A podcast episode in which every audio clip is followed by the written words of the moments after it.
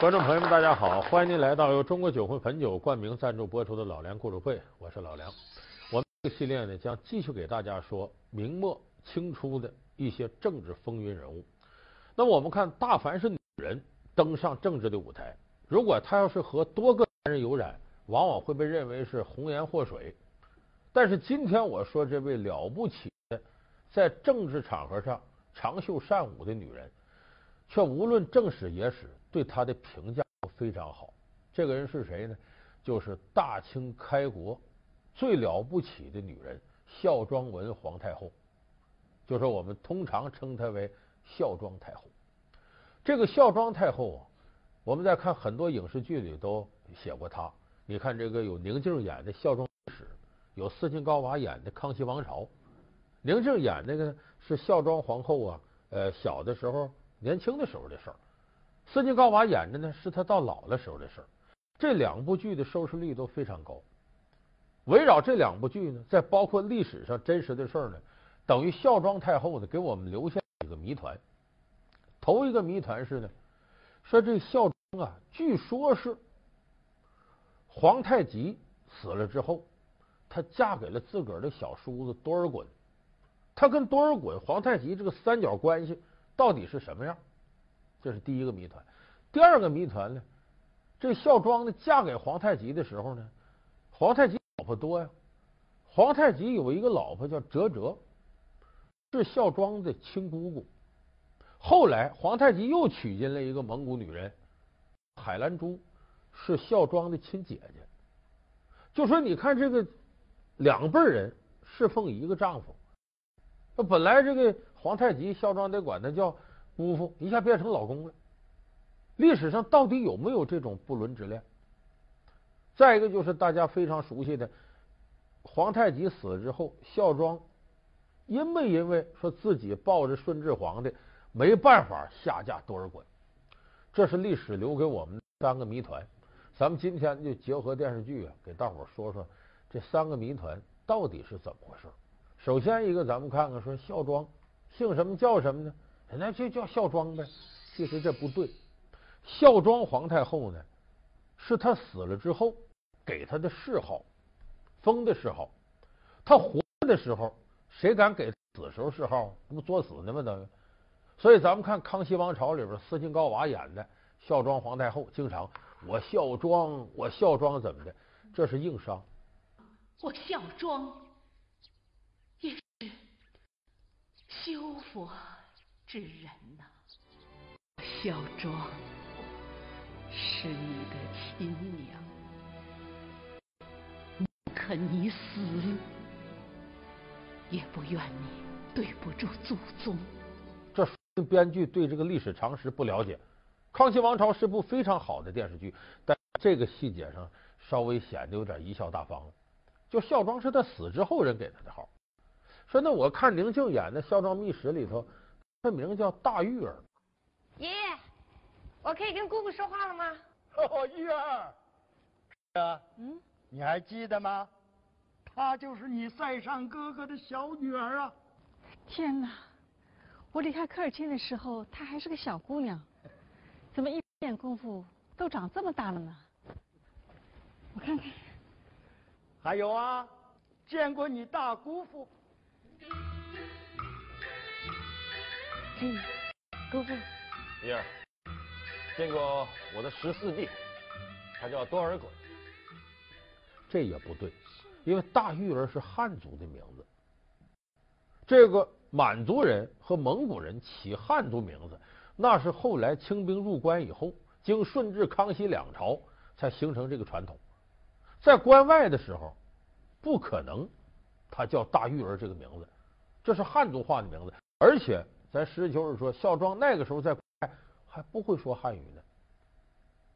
他本身来自蒙古科尔沁部落，蒙语会满语，所以没有大玉儿。你翻遍历史，所有的史书上都没有记载孝庄原来的名叫大玉儿。那么孝庄叫什么呢？他的全名叫布木布泰博尔济吉特，所以孝庄本名布木布泰博尔济吉特，来自呢。河南蒙古科尔沁部落。那么这是他整个过程经历。说他这个从蒙古那儿来，后来嫁给了皇太极了。有人说我看《孝庄秘史》了，说他跟多尔衮是真有感情。你看俩人小时候就认识，然后一起在蒙古草原上啊骑马啊，这个射箭呐，最后俩人在敖包站住了，就跟那十五的月亮升上了天空，跟敖包相会似的。这就是敖包啊！我们蒙古人当成神明的化身。刚才他们叫我萨哈达，是什么意思啊？那意思就是，嗯，爱踢人的小烈马。哼，我不信你骗我！月儿，你别跑，别跑！别再跑！快说，不许骗我！我告诉你，嗯，萨哈达的意思就是最勇敢的猎人。最勇敢的猎人，那不就是我吗？俩人就定终身了，哎呀，这美还漂亮，凄美爱情故事，有没有这事儿呢？更加不可能。他跟多尔衮绝不可能私下里头一见面一见钟情定终身。为什么？书上明确记载，这个多尔衮和这个孝庄两个人，在后来，就是他成为整个当时清朝上层机构的核心人物之前，就见过三次面。他两个人呢，多尔衮呢比孝庄大一岁，多尔衮是一六一二年生人，孝庄是一六一三年生人。头一次见面是当时孝庄的姑姑哲哲嫁给皇太极，那时候俩人见面多大呢？多尔衮三岁，孝庄五岁。说这两个小孩能一见钟情，你信吗？哪有啥一见钟情？说是不是后来再见面，俩人大了，情窦初开了呢？而第二次见面，多尔衮十一岁，孝庄十岁。说这个都说是当时少数民族发育的早，是不是那样？来不及，因为他俩第二次见面是多尔衮结婚。说十一就结婚，那时候结婚普遍早。你想多尔衮结婚，这边媳妇哪有功夫还跟他一见钟情啊？这不可能。说第三次见面岁数到了，隔了不到两年，孝庄十二岁的时候。俩人又见次面，什么时候见面？这回轮到孝庄结婚，孝庄嫁给皇太极，婚礼上见了一次面。多尔衮成了他小叔子，难怪十四爷想。所以这三次见面，我一说大家都清楚，没有任何场合能让俩人底下见，何况那个岁数在那摆着呢，不可能是一见钟情。所以说这两个人绝不像《孝庄秘史》里啊电视剧拍的那样，很早就私定终身了，就你情我愿，没那回事。那么说。孝庄和他姑姑哲哲和他姐姐海兰珠三个人三女共侍一夫，还差着辈儿伺候皇太极。说这事有没有呢？这是历史真实发生的事儿。这个当时呢，这个哲哲呢是先这个嫁给了皇太极，可是嫁给皇太极之后呢，不大争气，一直不生养。这时候哲哲呢就跟老家的人说：“你说我这生不出孩子来，怎么办？”你给我派个替补吧。这么科尔沁部落那呢，就把这个哲哲的侄女孝庄派过来了。孝庄跟这个皇太极结婚了，倒是生养，一连气生仨丫头。你知道这个后宫啊，母以子贵，你要不生皇子，地位显不出来。一算计一俩仨仨丫头了，说这不行啊，跟老家那边说行，我们再给你派过一个来替补，派谁？派你姐姐海兰珠。他姐姐海兰珠这时候已经嫁给一个蒙古贵族了，但是这蒙古死了。海兰珠一看，姑啊妹呀，你俩真无能，我来吧。这海兰珠来了，又嫁给皇太极。嫁给皇太极呢，好像还真挺争气，马上就生了，还生个儿子。但是这儿子没多大就夭折了，这不要紧，他是夭折了，那边不是孝庄十二岁嫁过来，可能岁数小，生不出儿子来。这时候缓一缓，接上班了。生了儿子了，这个儿子谁呢？爱新觉罗福临，就是大清入关的第一任皇帝顺治皇帝。这位小阿哥，娘娘大喜呀！这么个福气儿子，皇上给赐个好名吧。你说他是带着福气临凡的？嗯，就赐名他福吧。福临，这是个好名儿，我替燕儿谢谢皇上。我说到这儿，有人听说这胡闹，这怎么都从蒙古取呢？还都都有乱伦嫌疑呢？这给大伙儿解释解释，满蒙联谊。满蒙联姻呢是个传统，大家看康熙王朝里，记不记得康熙在盛京，就现在的沈阳，召见这个蒙古各部落王公。咱们满蒙两族有几百年的血亲呐，啊，远了不说，就从世祖爷说起，先后有十二位公主格格嫁给了蒙古的各大汉，蒙古各部的公主呢有八九位吧。入宫成了贵妃、皇贵，至于王公大臣之间的嫁娶，就更不计其数了。说不定朕的血管里还流着蒙古血呢。说不定我的血管里还流着蒙古的血液。这句话不准确，不是说不定他血管里还流着蒙古血液。康熙血管里确实有蒙古血统，确实流着蒙古血液。因为我们知道这孝庄本身是康熙的什么？是康熙的。亲奶奶，孝庄打哪儿来？科尔沁部落的，本身就蒙古人。你的奶奶是蒙古人，你血管里怎么可能没有蒙古人的血液？所以不是说不定，是一定的。老梁故事会为您讲述孝庄的三角情史。感谢您回到由中国酒魂汾酒冠名赞助播出的老梁故事会。后人考证过吗？清朝时候的后宫后妃里头，大概有百分之十到二十左右是蒙古女人。这是科尔沁部落的一个。国家方略有关，他这部落首领认为呢，我们这辈儿一辈儿不如一辈儿了，这是要完蛋的。我们的男人无法承担兴复蒙古帝国的梦想，就得靠改造人种。咱看建中女真比较剽悍，这样把我们的女人送到那儿去联姻，让他们这个人的血管里头流着我们的血液，将来满蒙联合到一块儿，再复兴蒙古帝国。他做着这么个梦。所以他把这女人接二连三送过去呢，主要是改造人种，然后进行同化合并。所以为了这个大方向，那么至于是不是这个呃亲姑姑啊，什么这个姐姐无所谓了。而且去了之后，人家目的就是接二连三，我不管你皇太极跟谁好，你只要你的孩子是我们蒙古女人生的就行。所以他们为了一个大目标走到一块来了。《孝庄秘史》里说，这个孝庄和他姑姑哲哲和他姐姐海兰珠争风吃醋，打的乱套了。姑姑，请息怒。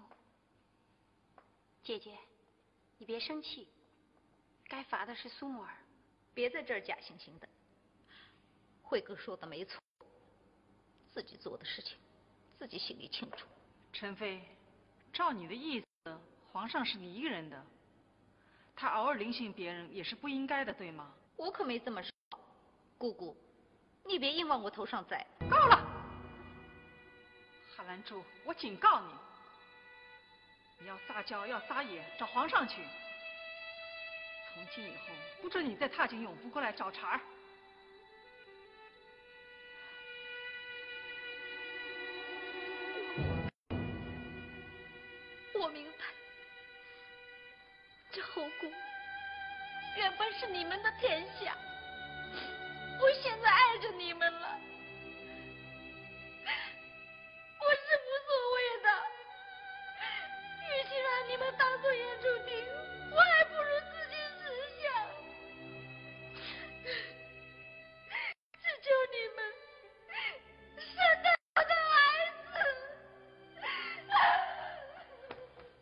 那些事儿，皇后在后宫可以说大权在握，她得压着这些事儿。《孝庄秘史》关于这三个人在一块斗，也是胡说八道，没有的事儿。那么咱往后说，这个孝庄嫁给了这个皇太极，生了皇子爱新觉罗·福临，就是后来的顺治皇帝。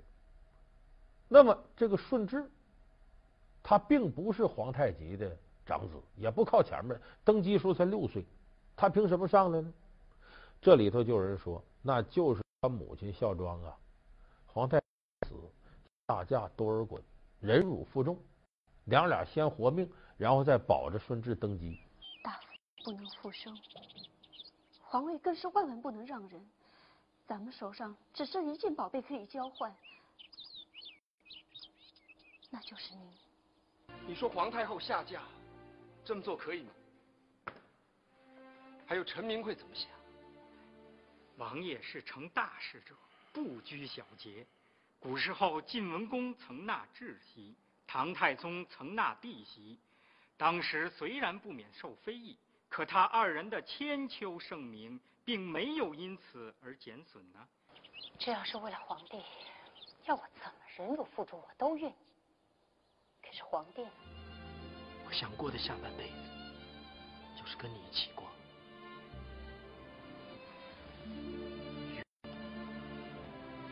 难道你不想了？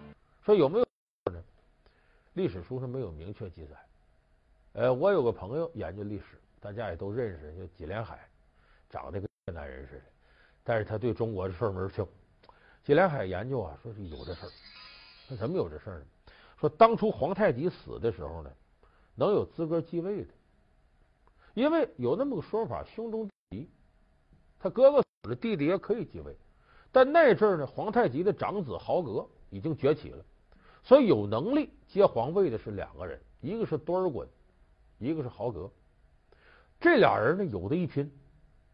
当时呢，满清里头的重臣呢分成两派，一派支持豪格，一派支持多尔衮，争皇位你死我活呀。那双方就得打一仗。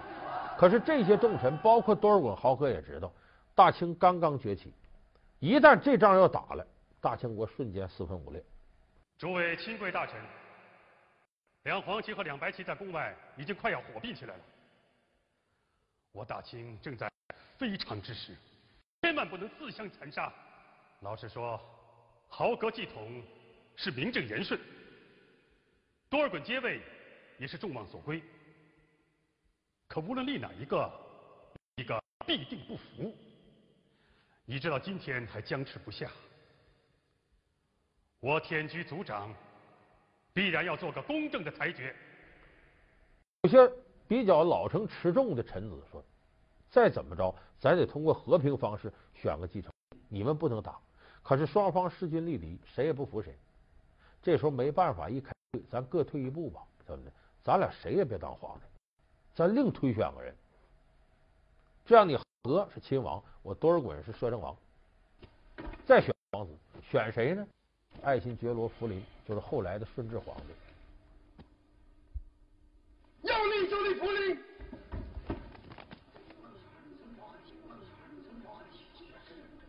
永福宫庄太妃才德过人，连先帝都时常称许，说庄太妃不可成为后宫第一谋士。亲贵大臣众所皆知，福临由他来抚育，将来必是我大清的好皇帝。这时候渔翁得利，就把顺治、爱新觉罗福临给推上来。有人说为什么推他？这很耐人寻味，这里就看出孝庄和多尔衮关系来。说他俩什么时候有的关系呢？你前面说了，也没有一见钟情机会啊。有一次机会，咱先得说多尔衮是个什么形象的人。咱们看《孝庄秘史》里谁演多尔衮？台湾那个咆哮王子马景涛，马景涛演啥都是这样做，你知不知道？对不起，就这个，得叫两句，演的气宇轩昂的。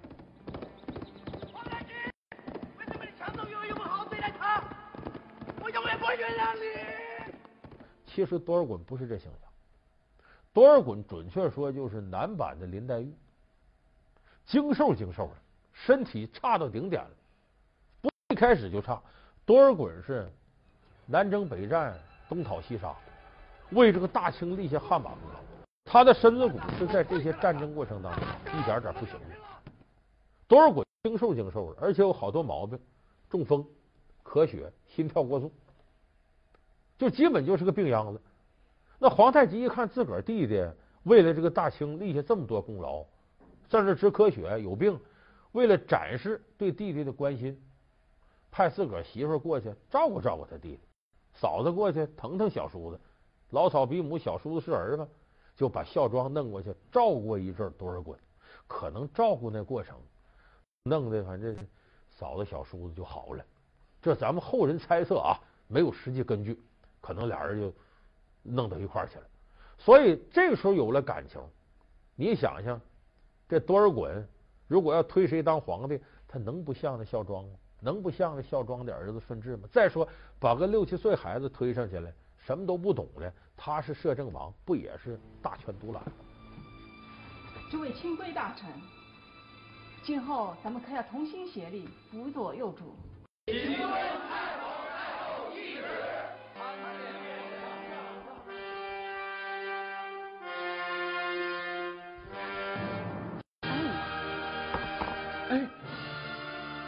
拜臣，您请是何？今日服由上三军，这是诸位叔伯兄长该受的。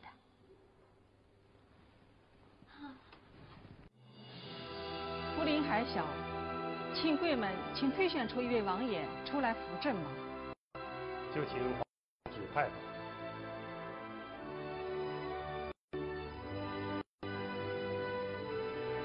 亲王。